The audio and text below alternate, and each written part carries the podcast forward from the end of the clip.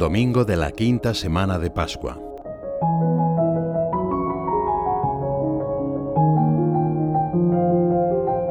Las labores del campo son bien conocidas por quienes escuchan a Jesús.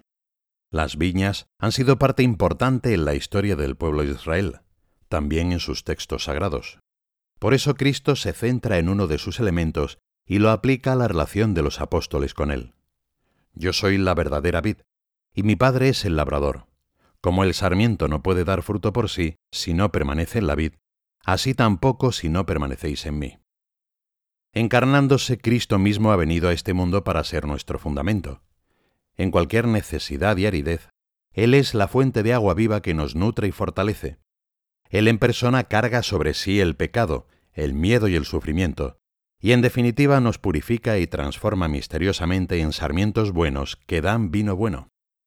En esos momentos de necesidad nos sentimos a veces aplastados bajo una prensa, como los racimos de uvas que son exprimidos completamente.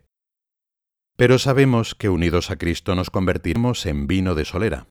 Dios sabe transformar en amor incluso las cosas difíciles y agobiantes de nuestra vida. Lo importante es que permanezcamos en la vid, en Cristo. Vivir unidos a Cristo es la clave de la felicidad. Y la unidad es fruto del cariño. Por eso las personas que se quieren acaban viviendo en sintonía de ideas, de voluntades, de afectos. Se acaban compartiendo de tal modo las cosas propias que lo del otro me interesa como si fuese mío. Dejar que esta afinidad vaya prendiendo en nuestro trato con Jesús es fuente de alegría y de seguridad. Podemos vivir unidos a Él a través del diálogo de la oración. Podemos crecer en esa identificación con Cristo a través de la gracia que se nos da en los sacramentos.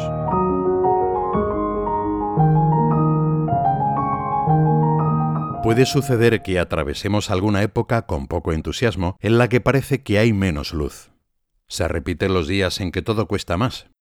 Llega entonces el momento de recordar que es el Señor quien da la vida, las flores y los frutos. Las plantas suelen podarse a finales del invierno, en preparación para la llegada de la primavera. ¿No has oído de labios del Maestro la parábola de la vid y los sarmientos? se pregunta San José María. Consuélate. Te exige porque eres sarmiento que da fruto, y te poda aut fructum plus aferas, para que des más fruto. Claro, duele ese cortar, ese arrancar, pero luego, qué lozanía en los frutos, qué madurez en las obras. Para dar fruto Jesús ha vivido el amor hasta el fondo, dejándose romper por la muerte como una semilla se deja romper bajo tierra. Precisamente allí, en el punto extremo de su abajamiento, que es también el punto más alto del amor, ha germinado la esperanza. Escuchad bien cómo es la transformación que hace la Pascua. Jesús ha transformado nuestro pecado en perdón, nuestra muerte en resurrección, nuestro miedo en confianza. Es por esto, porque allí en la cruz ha nacido y renace siempre nuestra esperanza.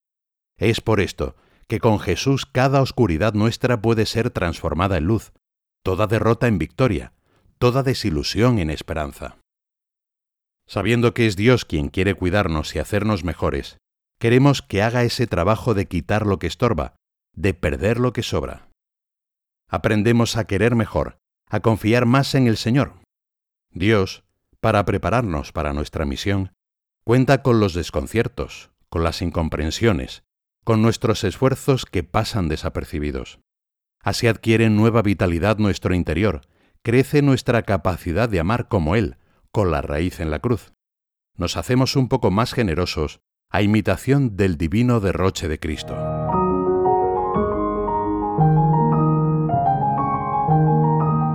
Qué maravilla entonces sabernos todos sarmientos de la misma vida.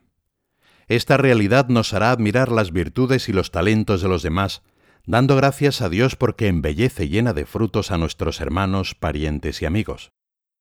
Vivimos así unidos a Cristo y entre nosotros saboreando en nuestra alma esa pasión por la unidad, no nos turban los errores de quienes nos rodean, pues los entendemos como un posible camino de crecimiento tanto para la persona como para nosotros. No guardamos rencores ni recelos. Queremos servir a todos porque todos somos sarmientos unidos a Jesús. Por eso la unión con Cristo es, al mismo tiempo, unión con todos los demás, a los que Él se entrega. No puedo tener a Cristo solo para mí, Los sarmientos no tienen vida propia, viven solos y permanecen unidos a la vid donde han brotado. Su vida se identifica con la de la vid. La misma savia circula entre la vid y los sarmientos. Ambos dan el mismo fruto. Entre ellos existe, por consiguiente, un vínculo indisoluble que simboliza muy bien el que existe entre Jesús y sus discípulos. Permaneced en mí, como yo en vosotros. Sabemos que nuestro amor no se confunde con una postura solamente sentimental, ni con la simple camaradería. Es convivir con el prójimo, venerar, insisto, la imagen de Dios que hay en cada hombre, procurando que también Él la contemple, para que sepa dirigirse a Cristo.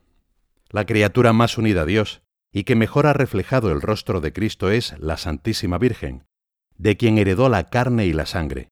Ella puede recordarnos que también en los sarmientos está el Señor, y que como nosotros, también nuestras hermanas y hermanos en la fe están unidos a la vid verdadera.